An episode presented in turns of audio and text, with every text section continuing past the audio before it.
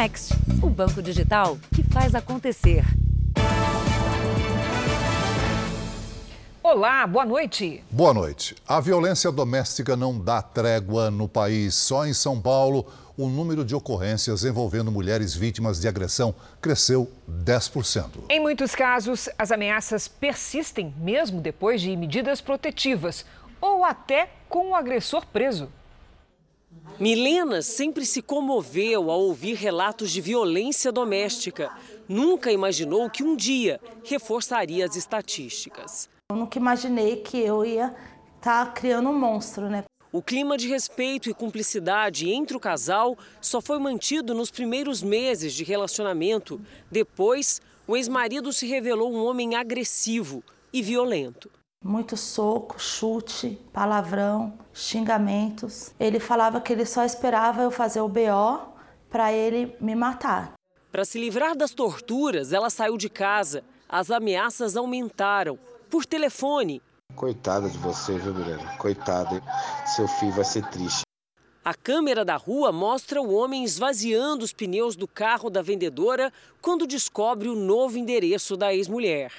Em pouco mais de um ano, foram várias agressões e pelo menos quatro boletins de ocorrência. Até que em dezembro do ano passado, a Justiça concedeu a Milena uma medida protetiva, como acontece com tantas mulheres no Brasil. Uma medida descumprida pelo ex-companheiro que voltou a agredi-la.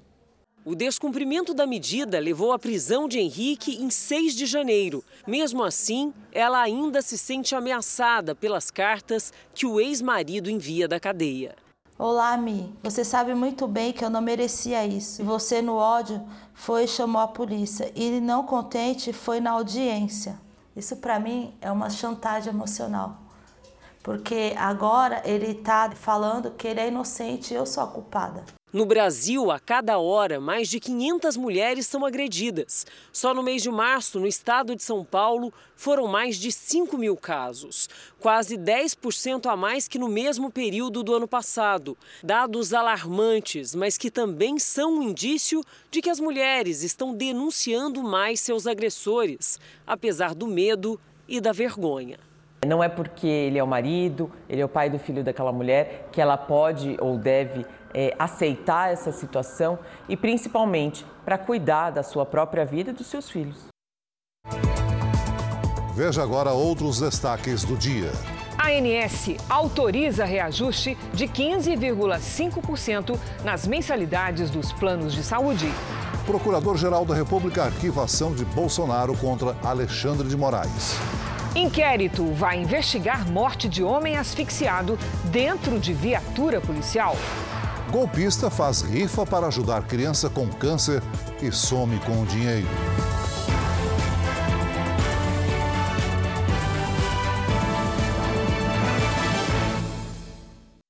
Oferecimento Bradesco Prime. Conecta você aos seus investimentos.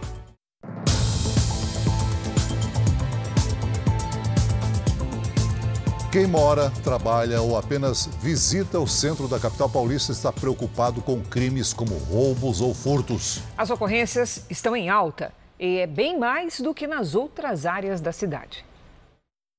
O homem caminha pela calçada e nem percebe o perigo chegando. Atrás dele, quatro assaltantes dão o bote. Em segundos, o homem está no chão, sem o celular, sem o cordão e os criminosos fogem. Um deles ainda disfarça e olha fingindo surpresa pelo ataque. Arrastões como este são comuns na região central da capital paulista, uma área que a cada dia parece mais degradada. Um em cada dez roubos ou furtos na cidade de São Paulo acontece aqui no centro histórico. Além de ponto turístico, o lugar onde a cidade nasceu sempre teve um comércio forte. Mas agora, por causa da insegurança, os lojistas estão tendo prejuízo e o medo passou a ser companhia de quem circula por aqui. A gente tem medo, né? Aqui não dá, aqui tem muito ladrão, trombragenha Eu já fui roubado aqui nessa Praça da Sé. Um levantamento da Secretaria de Segurança Pública mostra que os roubos e furtos na capital, registrados nas três delegacias do centro da cidade, tiveram um crescimento de 64,5% entre janeiro e abril de 2022, em comparação com o mesmo período do ano passado. É uma média bem superior se comparada aos números de outros pontos da cidade, em que estes crimes subiram 26,34%. Esta comerciante, que pediu para não ser identificada, diz que a pandemia e a sensação de insegurança derrubaram as vendas. As minhas vendas praticamente caíram 50%. Os lojistas estão numa situação difícil. Eles não querem que a região fique conhecida como perigosa, porque isso afastaria ainda mais os consumidores. Nós podíamos ter mais segurança. Eu, eu falo por mim, pelo que eu vejo, que eu trabalho bem de frente à loja. E eu vejo ali no movimento da rua o quanto a segurança é falha. Em nota, a Secretaria de Segurança Pública de São Paulo diz que realiza ações para ampliar a sensação de segurança da população. Entre elas, a Operação Sufoco, que hoje completou 23 dias. A filha da mulher, suspeita de envenenar dois enteados, afirmou à polícia que viu um líquido esverdeado em um prato servido pela própria mãe? O corpo da jovem que morreu foi exumado hoje. Peritos vão analisar a possível presença de veneno nos restos mortais. Uma cena dolorosa para a família. Ver o corpo da filha exumado dois meses depois do sepultamento. Os pais de Fernanda Cabral, de 22 anos, estiveram no cemitério, mas acompanharam os peritos de longe. Mais cedo, a mãe postou um vídeo em uma rede social cobrando uma resposta para o caso. Que tudo isso se esclareça. Né? E essa mulher pague tudo em dobro. Todo esse sofrimento, toda essa angústia. A suspeita de matar a jovem é a madrasta, Cíntia Mariano Cabral, que está presa.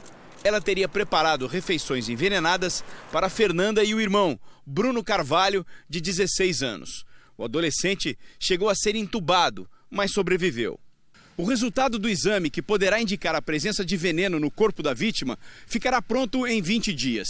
Esse laudo é considerado pela polícia peça fundamental na investigação. Uma prova técnica que vai se juntar aos depoimentos reveladores dos filhos de Cíntia Mariano Cabral. A filha de Cíntia disse ter visto um líquido esverdeado escuro e brilhoso no prato de Bruno, mas na hora acreditou se tratar do tempero da comida. O outro filho da suspeita afirmou às autoridades que a mãe confessou ter servido feijão com chumbinho ao enteado. Ao sentir um gosto ruim, Cíntia teria colocado mais comida no prato para disfarçar. O filho disse ainda que Cíntia revelou ter feito a mesma coisa com Fernanda e afirmou que fez isso por amor ao marido. Cíntia nega as acusações. Doze profissionais de saúde que estavam no hospital onde os atendimentos ocorreram serão ouvidos pela polícia nos próximos dias. A princípio, os sintomas apresentados pela Fernanda e pelo, e pelo Bruno são típicos de chumbinho. Tonteira, é, taquicardia, enfim, sintomas típicos de, de envenenamento por chumbinho. Mas isso precisa ser confirmado. Em Belo Horizonte, um massagista foi acusado de abuso por duas mulheres. E, para surpresa delas, ele já era condenado em duas instâncias por crimes sexuais. Foram dois anos de angústia até Gabriela criar coragem para denunciar o abuso cometido por um massagista. Veio o sentimento de culpa, medo, né? Da exposição, medo do julgamento. Esta outra vítima usou as redes sociais para desabafar. Eu achei estranho os toques diferentes, né? É, assim, bem invasivos. Eram momentos que eu já estava desconfiando e que eu começava a gravar e ele parava. Segundo as vítimas, os crimes foram cometidos pelo mesmo homem, já condenado em duas instâncias por violência sexual mediante fraude. Antônio Henrique da Silva está em liberdade, porque conseguiu converter a sentença de dois anos de prisão em penas alternativas. Quando chegava na clínica, ele se declarava homossexual, deixava as vítimas à vontade com ele, falava que não gostava né, de mulher. Isso ele criava intimidade com elas para cometer os abusos.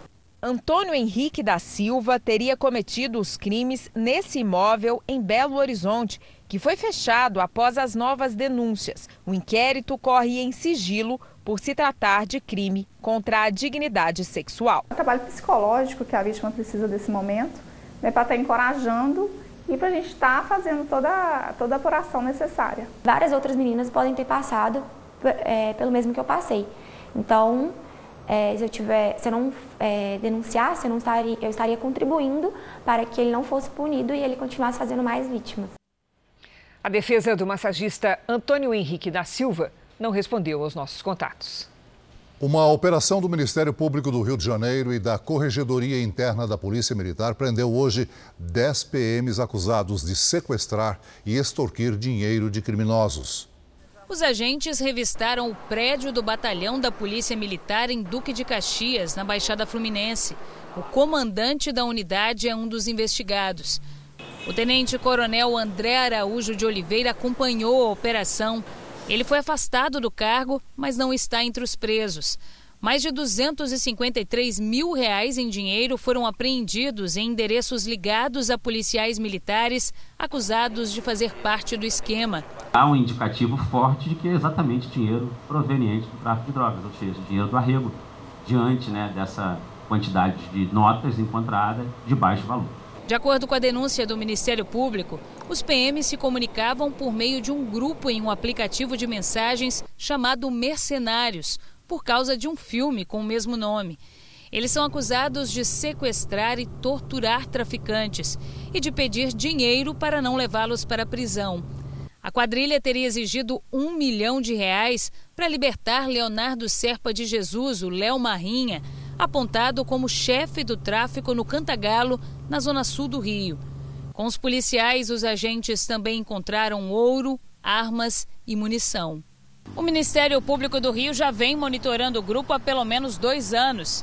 As investigações agora são para identificar policiais civis que também fariam parte da quadrilha.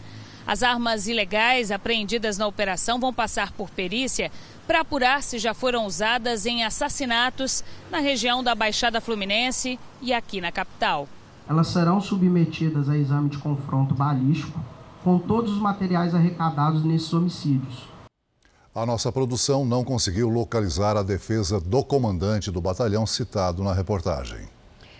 Nos Estados Unidos, os pais das crianças vítimas do massacre no estado americano do Texas denunciam que a polícia demorou para conter o atirador. Segundo as autoridades, os reforços chegaram quatro minutos após a invasão. A pequena cidade de Uvalde, nos Estados Unidos, e o mundo se perguntam por quê. Shannon tem 73 anos vividos aqui e diz que a tragédia conectou toda a população. Nada mais será como antes. Temos um amigo com o filho no hospital, então é muito difícil, desabafa.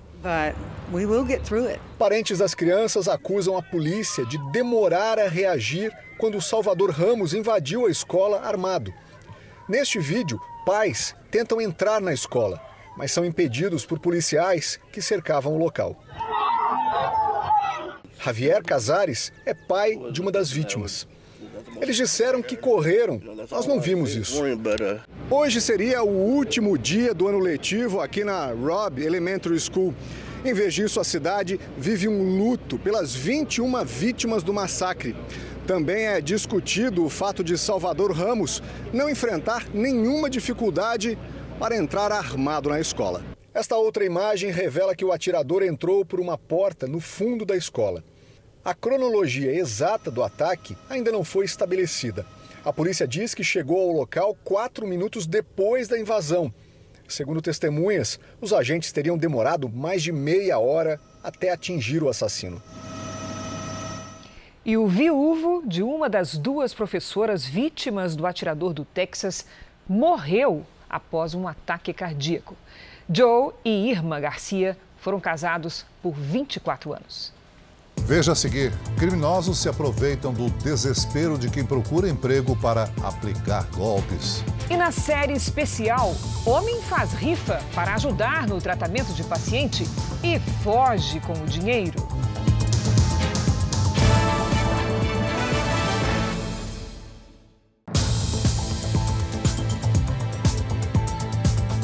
Como o Jornal da Record adiantou ontem, o presidente Bolsonaro confirmou que vai se encontrar com o presidente dos Estados Unidos, Joe Biden, durante a Cúpula das Américas no mês que vem.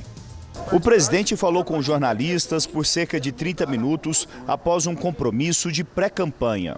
Jair Bolsonaro falou do convite feito pelo presidente americano. Joe Biden enviou um representante ao Brasil para falar pessoalmente com Bolsonaro e acertar os detalhes deste que será o primeiro encontro entre os dois presidentes. Reuniões assim costumam ser simbólicas e demonstram a disposição dos dois governos em trabalharem juntos. Eu falei da mudança do comportamento dos Estados Unidos para com o Brasil quando o Biden assumiu. O Trump estava indo muito bem, tínhamos muitas coisas é, combinado para fazer aqui no Brasil. Quando entrou o Biden, simplesmente houve um congelamento. Tá? Da minha parte, eu não mudei a minha política com eles. E eu irei para lá para fazer valer Uh, o que o Brasil representa para o mundo. O presidente comentou também o pedido que fez de abertura de investigação contra o ministro Alexandre de Moraes do Supremo. Nós estamos esgotando tudo dentro das quatro linhas da Constituição. Que é o abuso de autoridade para comigo, esse próprio inquérito de fake news não passou pelo Ministério Público. Eu nunca vi um inquérito durar tanto tempo como esse. E quando a gente pensa que vai resolver, complica a situação. À tarde, o presidente foi até a cidade de Coronel Fabriciano, em Minas Gerais, entregar 500 residências do programa Casa Verde e Amarela. Depois seguiu para eventos em Belo Horizonte com empresários da capital mineira. E agora há pouco, o Procurador-Geral da República, Augusto Aras, arquivou a notícia crime apresentada pelo presidente Bolsonaro contra o ministro Alexandre de Moraes do Supremo por possível abuso de autoridade. Aras não entrou no mérito da questão, ou seja, ele não opinou se o presidente tem ou não razão. O motivo do arquivamento é que já existe um processo em andamento no Supremo sobre o assunto, relatado pelo ministro Dias Toffoli.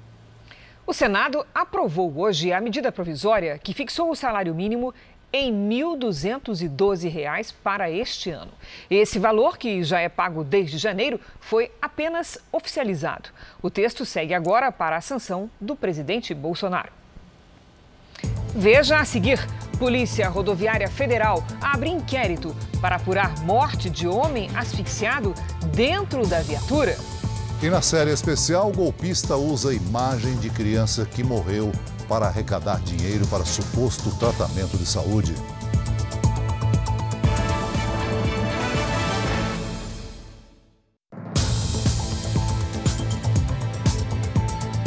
O presidente do Senado, Rodrigo Pacheco, pretende levar aos líderes partidários já na semana que vem o projeto que limitou a cobrança de ICMS para vários setores. O texto foi aprovado pela Câmara nesta quarta-feira. O presidente Bolsonaro reagiu contra a parte do projeto que faz o governo federal compensar os estados e municípios pela possível perda de arrecadação. Para entrar em vigor, o projeto precisa passar pelo Senado. Ele limita a cobrança de ICMS a 17% para combustíveis, gás de cozinha, energia elétrica, telecomunicações e transporte público. Os governadores já vêm conversando com os senadores, temendo uma redução da arrecadação.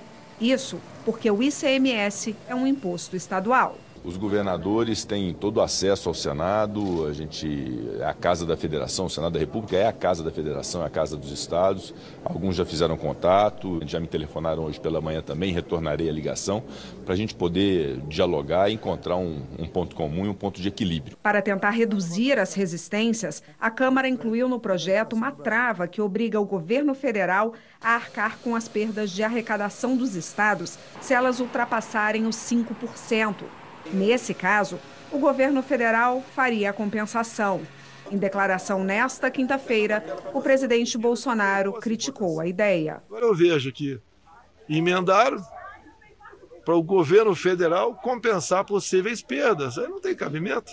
Criaram um subsídio federal para o governo pagar em cima dos combustíveis. Também foi inserida no texto aprovado ontem na Câmara uma mudança em relação ao diesel.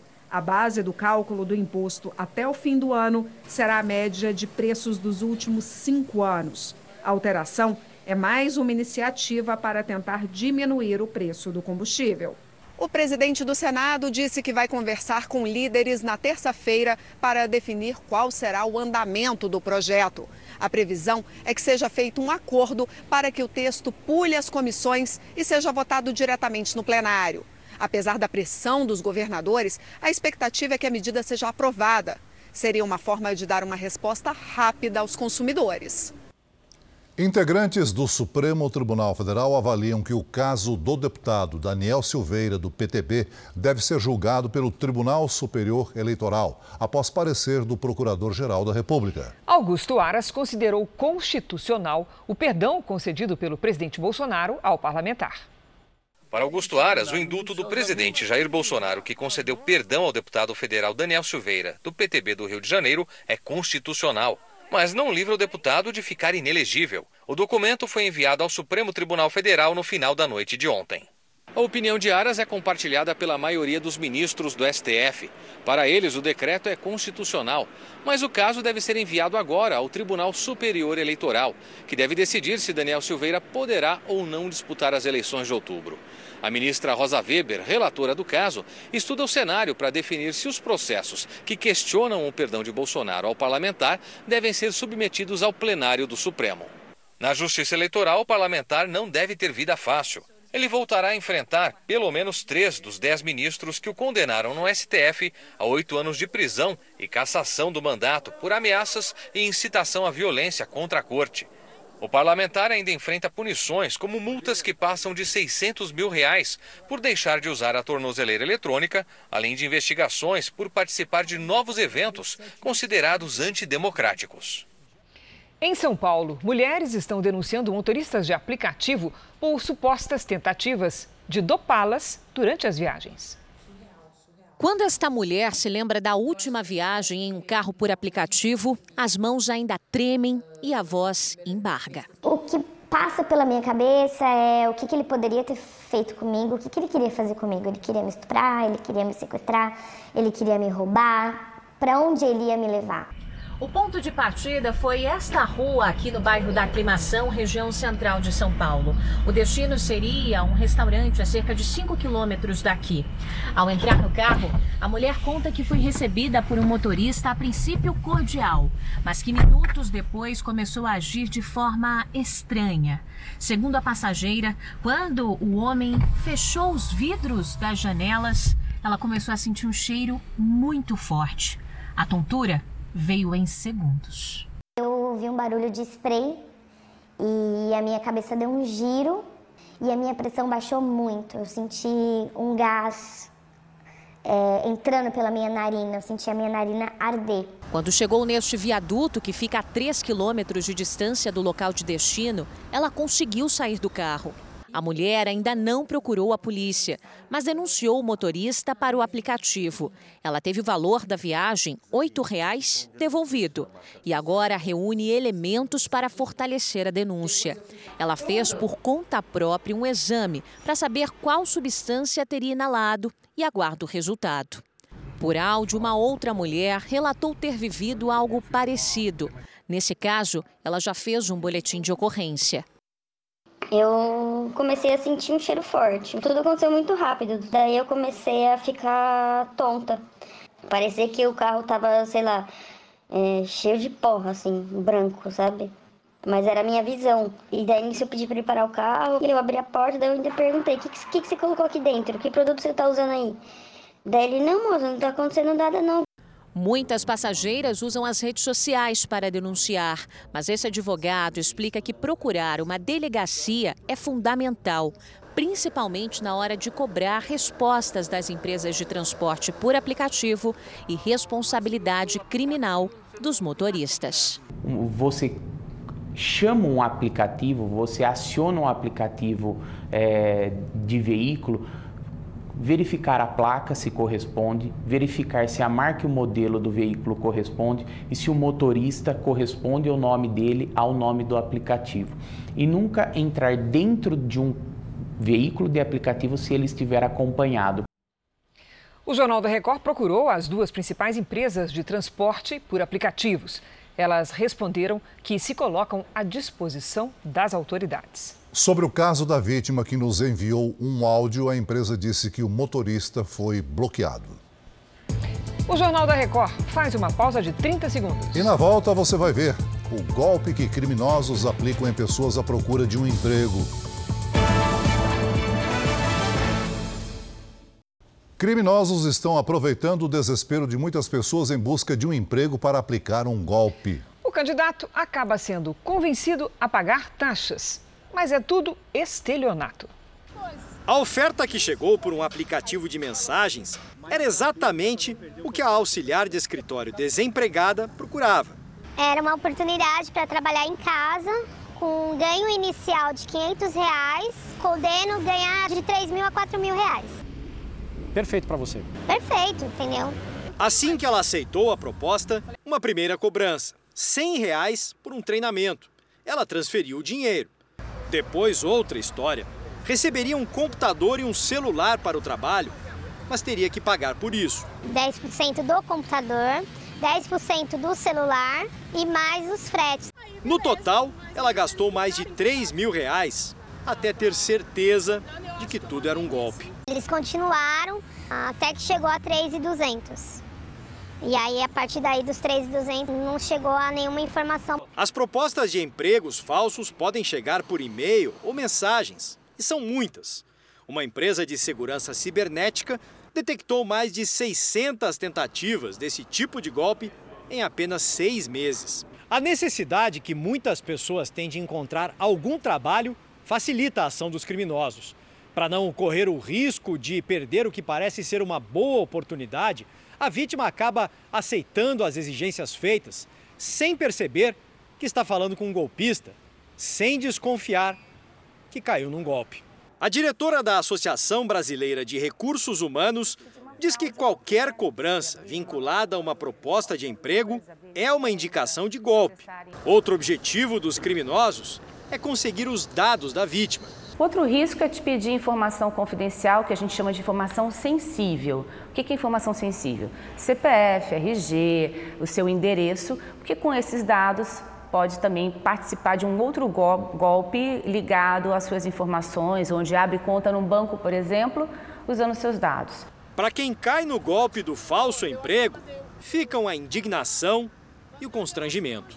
Dói muito, é, eu me sinto envergonhada por acompanhar reportagens, por acompanhar tudo e você cair numa situação dessa. É muito dolorido, é muito difícil, porque você se sente nada.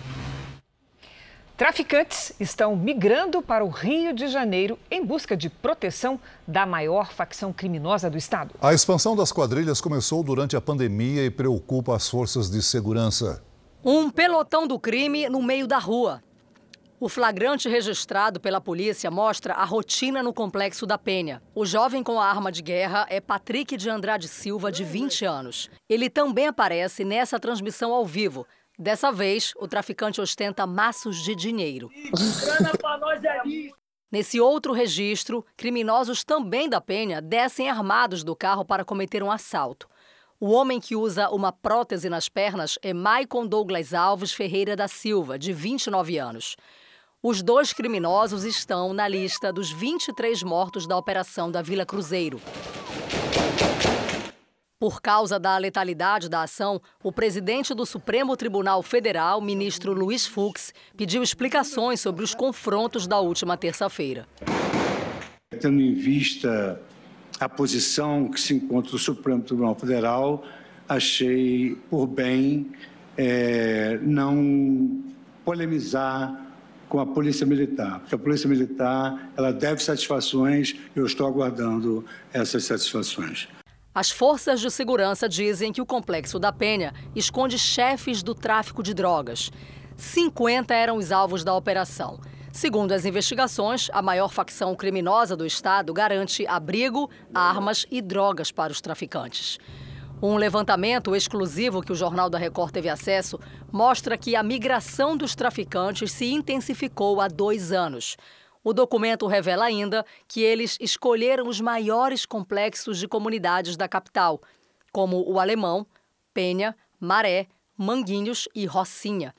A polícia já sabe que pelo menos 38 traficantes de outras partes do país estão escondidos em comunidades cariocas. E daqui eles seguem controlando a venda de drogas nos seus estados de origem. A maioria migrou do norte e do nordeste do Brasil, principalmente do Amazonas, do Pará e da Bahia. Há uma semana, os traficantes da Penha tentaram derrubar a tiros um helicóptero particular confundido com uma aeronave da polícia.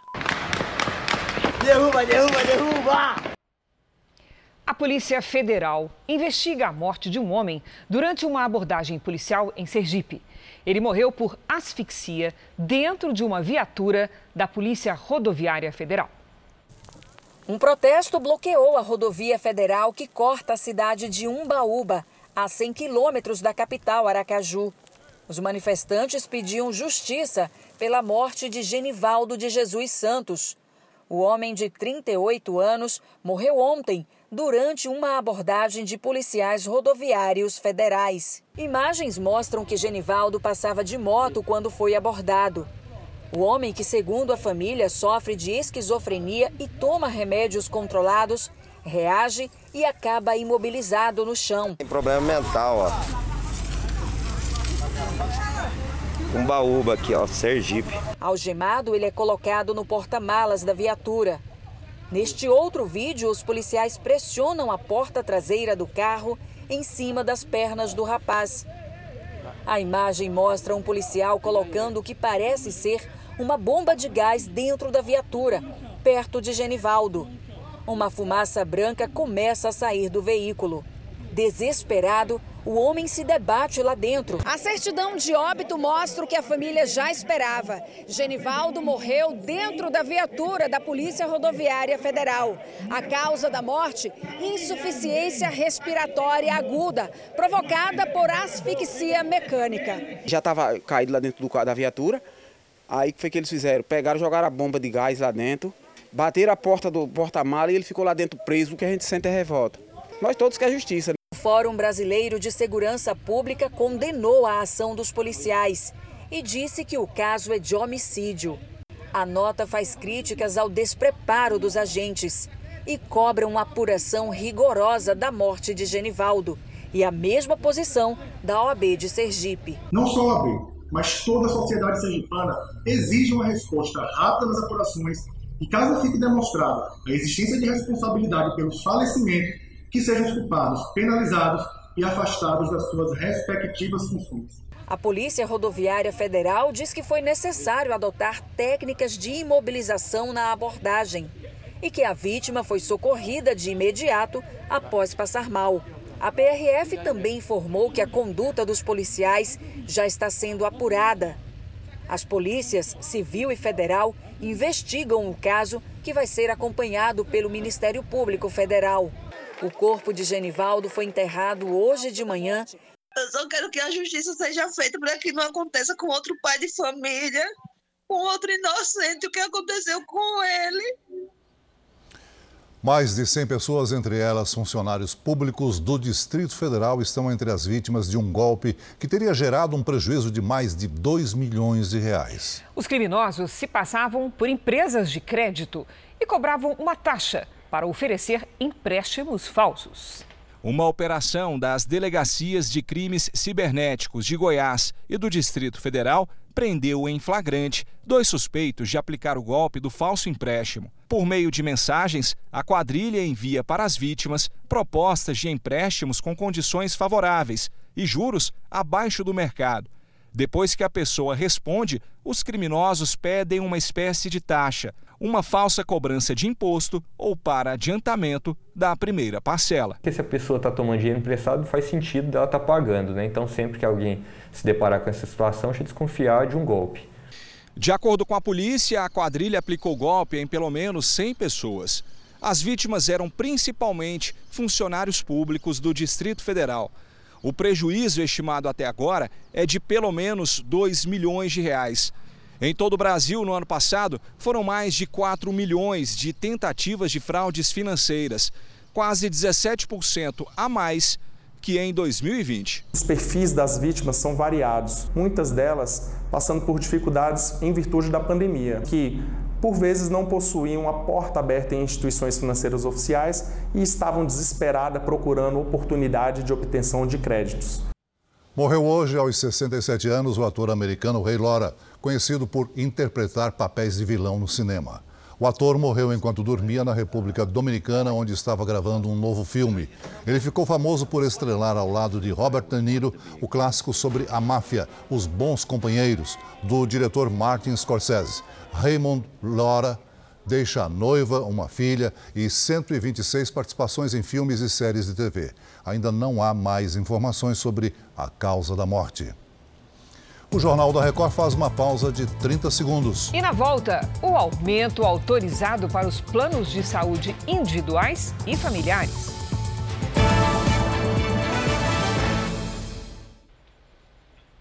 Os planos de saúde individuais e familiares vão ficar mais caros. O aumento foi autorizado hoje pela Agência Nacional de Saúde Suplementar, a ANS. Então vamos ao vivo até o Rio de Janeiro com o nosso colega Pedro Paulo Filho. Boa noite, Pedro Paulo. Reajuste superior a 15%, é isso? Pois é, Cris, esse reajuste autorizado pela agência é de até 15,5%. Ah, boa noite para você, boa noite a todos. É o maior aumento em 22 anos. A medida vai atingir cerca de 8 milhões de pessoas em todo o Brasil e só é válida para quem tem planos a partir de 1999. Além disso, esse reajuste só poderá ser aplicado pelas operadoras a partir de, do, da data de aniversário do contrato, ou seja, no mês em que o plano foi assinado. Segundo a ANS, o crescimento nos gastos assistenciais motivou esse aumento. Crise, Celso. Obrigada, Pedro Paulo. Passa de 300 o número de ocorrências confirmadas de varíola do macaco no mundo. No Brasil, a doença ainda não foi registrada. A varíola do macaco ainda não chegou ao Brasil. É o que garante o Ministério da Saúde. Cinco casos suspeitos foram descartados, mas o sinal de alerta está aceso e a doença requer atenção das autoridades sanitárias. A contaminação pode ocorrer de maneira simples passa por contato pessoal, encostar em alguém doente, nas secreções dessa pessoa, nas feridas, em objetos que, essa, que o paciente utilizou, toalha, roupa de cama e também pelas gotículas. O vírus tem um período de incubação, o tempo em que ele se hospeda e age no organismo da pessoa infectada, de 15 a 21 dias. Durante esse tempo, a pessoa passa a apresentar febre, dor no corpo, dor de cabeça e cansaço. A partir do quinto dia, as feridas começam a aparecer no rosto. São bolhas que depois viram crostas. Em seguida, as inflamações se espalham pelo restante do corpo. As complicações podem ser neurológicas, oculares e respiratórias. Para acompanhar a possível evolução do vírus aqui no Brasil, Técnicos avaliam as situações de estados e municípios brasileiros em uma central de controle ligada ao Ministério da Saúde. Por enquanto, ainda não existe um protocolo oficial de prevenção, mas especialistas não acreditam que ela possa se tornar uma pandemia. Existe uma vacina para a variante humana da varíola. O Ministério de Ciência e Tecnologia afirma que temos tratamento e a vacina já disponível traz tranquilidade. Mas a saúde ainda não prevê uma vacinação em massa contra a doença. Estamos monitorando esses casos, né?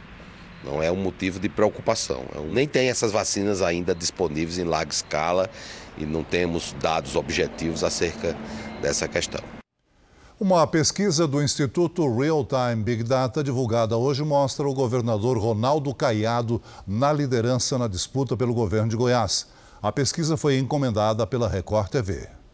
Na pesquisa simulada em que os nomes dos pré-candidatos são apresentados ao entrevistado, Ronaldo Caiado, do União Brasil, aparece com 33% das intenções de voto. Marconi Perillo, do BSDB, tem 18%. Gustavo Mendanha, do Patriota, está com 16%. Vanderlan Cardoso, do PSD, aparece em quarto, empatado com Volmir Amado, do PT, e Major Vitor Hugo, do PL, todos com 8% das intenções de voto. José Eliton, do PSB, tem 1%. Elga Martins, do PCB, Cíntia Dias, do PSOL e Edgar Diniz, do Novo, não pontuaram. Brancos e nulos somaram 4%. Não sabem ou não responderam 4% dos entrevistados. A pesquisa estimulada para o Senado também tem o nome de Marconi Perillo, que ainda não definiu a que cargo irá concorrer. Ele lidera com 27% das intenções de voto. João Campos, do Republicanos, vem em segundo, com 9% das intenções. Alexandre Baldi, do PP, tem 8%. Delegado Valdir, do União Brasil, 7%. Wilder Moraes, do PL, 5%. Lissauer Vieira, do PST, tem 3%. E Leonardo Riso, do Novo, 1%. Brancos e nulos somam 18%. Não sabem ou não responderam 22% dos entrevistados. Foram 1.500 entrevistados. A pesquisa foi registrada na Justiça Eleitoral e foi feita nos dias 24 e 25 de maio.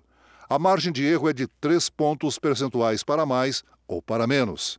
O nível de confiança nos resultados é de 95%. Nas últimas 24 horas, no Rio Grande do Sul, choveu 30% do esperado para o mês. A situação é preocupante também em regiões do Norte e do Nordeste. Hora de conversar com a Lidiane Sayuri. Boa noite, Lid. Como é que vai ser o tempo na sexta-feira? Com poucas mudanças. Cris, boa noite para você, Celso. Para quem nos acompanha, temos uma grande área de tempo aberto no país. Uma forte massa de ar seco impede a formação de nuvens de chuva e não deixa a frente fria que está no sul avançar. A chuva fica concentrada entre o Rio Grande do Sul e Santa Catarina. Na faixa norte, o volume de água mantém o alerta para alagamentos no Amazonas, no Amapá e na região de Belém, no Pará. Ventos úmidos alimentam nuvens de chuva com risco de transtornos, principalmente em Maceió, no Recife, em João Pessoa e também em Natal. Nas áreas claras do mapa, o tempo fica firme. Em Curitiba, máxima de 24 graus nesta sexta. Em Belo Horizonte, faz até 25. Em São Paulo, no Rio de Janeiro e em Brasília, a semana termina com um tempo firme e seco. Máximas de 26, 27 e de 25 graus. Em Vitória, previsão de chuva fraca com 26. Agora, tempo delivery para a Delaine da cidade de Marabá, lá no Pará. Vamos lá, Celso. Delaine, boa noite. Olha, o calor e a umidade formam nuvens de chuva nos próximos dias. Máximas para você aí em torno dos 30 graus. Agora o Volney, de Capão da Canoa, Rio Grande do Sul. Opa! Volney, seguinte, a frente fria não deve ir embora nos próximos dias e a chuva segue até domingo. Por causa dos ventos frios, as temperaturas permanecem baixas. Sexta e sábado, com máxima de 19 graus. Faça como eles e participe também do Tempo Delivery pelas redes sociais. Mande uma mensagem com a hashtag você no JR. Até amanhã, gente. Obrigada, Lid. Até amanhã, Lid. 250 famílias ucranianas afetadas pela guerra receberam cestas básicas na cidade de Irpin perto da capital, Kiev. Um trabalho da Igreja Universal para levar esperança além das fronteiras. O que restou ficou praticamente irreconhecível.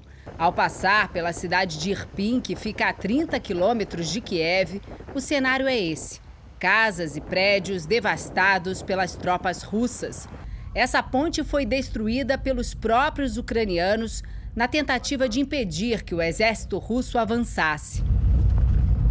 Com a guerra ainda em curso, a população tenta sobreviver e manter a esperança por dias melhores. A solidariedade de voluntários fez a diferença e levou alegria a 250 famílias que receberam ajuda humanitária da Igreja Universal.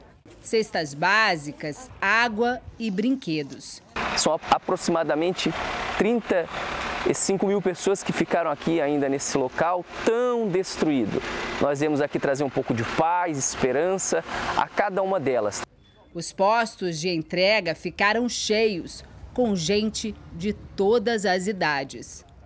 Esse foi o resultado de mais uma ação de solidariedade que começou aqui em Portugal. Durante o mês de maio, os portugueses doaram cerca de 100 toneladas de itens básicos, como alimentos, produtos de higiene, que vão ser distribuídos para as vítimas da guerra. No total, quatro carretas saíram de Portugal com destino a Kiev e Lviv, cidade ucraniana perto da fronteira com a Polônia. Depois, as doações foram distribuídas às famílias que mais precisam, incluindo moradores de Irpin. Em março e abril, outros três caminhões carregados saíram de Portugal e da França com destino à Polônia e à Moldávia, países vizinhos à Ucrânia que receberam civis em fuga da guerra. A maioria mulheres e crianças, já que os homens foram chamados para integrar o exército contra as tropas russas. Uma ajuda que foi recebida com lágrimas e sorrisos. E não é só na guerra que a Igreja Universal realiza ações de amor ao próximo. No ano passado, com os cuidados necessários durante a pandemia, mais de 1 milhão e 300 mil trabalhos sociais foram feitos em 116 países, entre eles o Brasil. A cada 25 segundos, alguém no planeta recebeu ajuda humanitária dos voluntários da Universal em 2021. O Jornal da Record faz uma pausa de 30 segundos. E na sequência você vai ver homem faz rifa para ajudar criança com câncer e some com o dinheiro. Agora a nossa série especial. Golpistas se aproveitam de situações dramáticas envolvendo crianças para lucrar.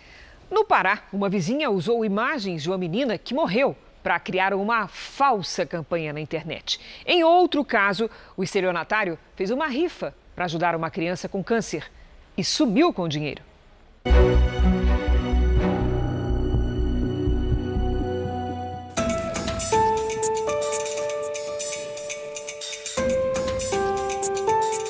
O quartinho do neto da dona Conceição. Aqui estão as coisas de que ele mais gosta. Aqui está o uniforme do João, bolsa do João, deveres que ele gostava de fazer, boinha dele tomar banho no rio, que nós gostávamos de ir. Tá do mesmo jeitinho que ele deixou. Os avós esperam que ele volte logo para casa. Depois de um diagnóstico, tudo mudou. Os médicos descobriram um tipo de câncer no sangue do menino. Ele chegou a ficar internado no Hospital Regional de Altamira, no Pará, mas precisava fazer um tratamento em Belém quase mil quilômetros de distância. Sem dinheiro para o tratamento, a família ficou desesperada. Foi nessa hora que apareceu um homem falando que iria ajudar. Fazendo rifa, pedindo ajuda, e ele conseguiu. A história do João comoveu muita gente aqui em Altamira, por isso várias pessoas quiseram ajudar. Muitos compraram as rifas e outros fizeram doações. Todos queriam que o João conseguisse a cirurgia. Só que o problema é que esse dinheiro todo nunca chegou até a família. Este homem é uma das pessoas que compraram rifas e doaram dinheiro. Comprei dois números, mas tem, tem amigos, amigos compram três, 10, tem pessoas que ajudaram com mais, ou ajudar com tanto, com 400, com 500 reais. A família até chegou a gravar vídeos pedindo apoio dos seguidores nas redes sociais. Vem aqui, né, pedir uma ajuda para vocês, se vocês puderem ajudar a gente. Quando foi confirmado que realmente era um golpe, né, todo mundo ficou abalado. As pessoas ligando pra gente, falando, entendeu? Que doou mil, que doou 1.800. Uma faixa chegou uma faixa de 20 mil reais na pessoa receber. O caso foi denunciado em abril deste ano e passou a ser investigado aqui pela delegacia de Altamira. A família do João já foi interrogada. Os policiais agora tentam descobrir quantas pessoas caíram neste golpe e qual foi o valor total arrecadado. João hoje está em Belém fazendo tratamento do câncer neste hospital público, que é referência no estado. No começo do ano, na capital, teve outra família vítima de uma tragédia, que também foi alvo de golpistas. Ó, chegamos. Essa casa aqui, ó. Era aqui onde a Alana morava. Ela tinha um ano e sete meses e adorava brincar de boneca no quintal. A mãe dela vende salgadinhos para sobreviver.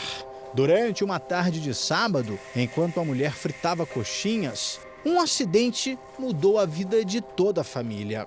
Esse fio aqui, ele tava aqui assim, né? Essa fritadeira tava em cima. Aí quando ela passou, ela tropeçou na sandalinha dela, que ela tropeçou, ela tentou segurar na se segurar para não cair, né, para não se machucar, e ela puxou esse fio. Foi que veio a fritadeira em cima dela de óleo. Alana teve 80% do corpo queimado. Ficou internada por 15 dias, mas não resistiu aos ferimentos. É muito doído. Para uma mãe ter que perder um filho. Eu acho assim que nem mãe está preparada para isso. Para perder um filho.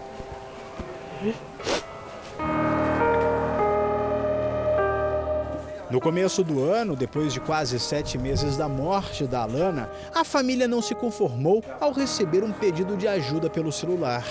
Golpistas usaram a imagem da criança para criar uma falsa campanha. Quando eu fiquei sabendo que botaram a imagem da minha neta pedindo dinheiro, que era para fazer uma cirurgia, que isso não aconteceu, entendeu? Eu entrei em desespero, que a primeira coisa que eu fiz eu chamei minha filha e disse: Filha, bora direto para a delegacia.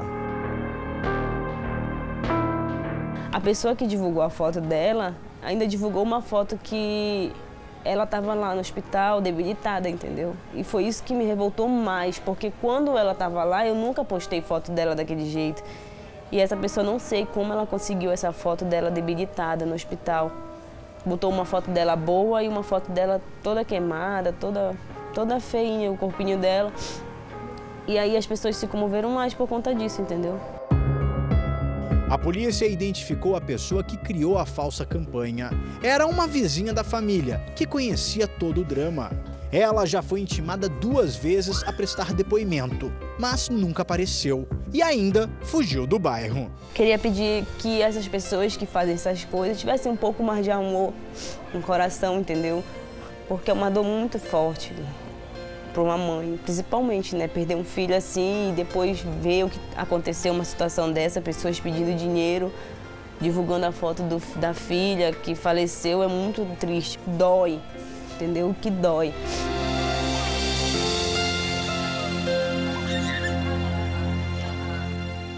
Essa edição termina aqui à meia-noite e meia tem mais Jornal da Record. Fique agora com o um episódio especial de Reis, o desfecho da batalha entre israelitas e amonitas. E logo em seguida você assiste a Amor Sem Igual. A gente se vê amanhã. Até lá. Boa noite.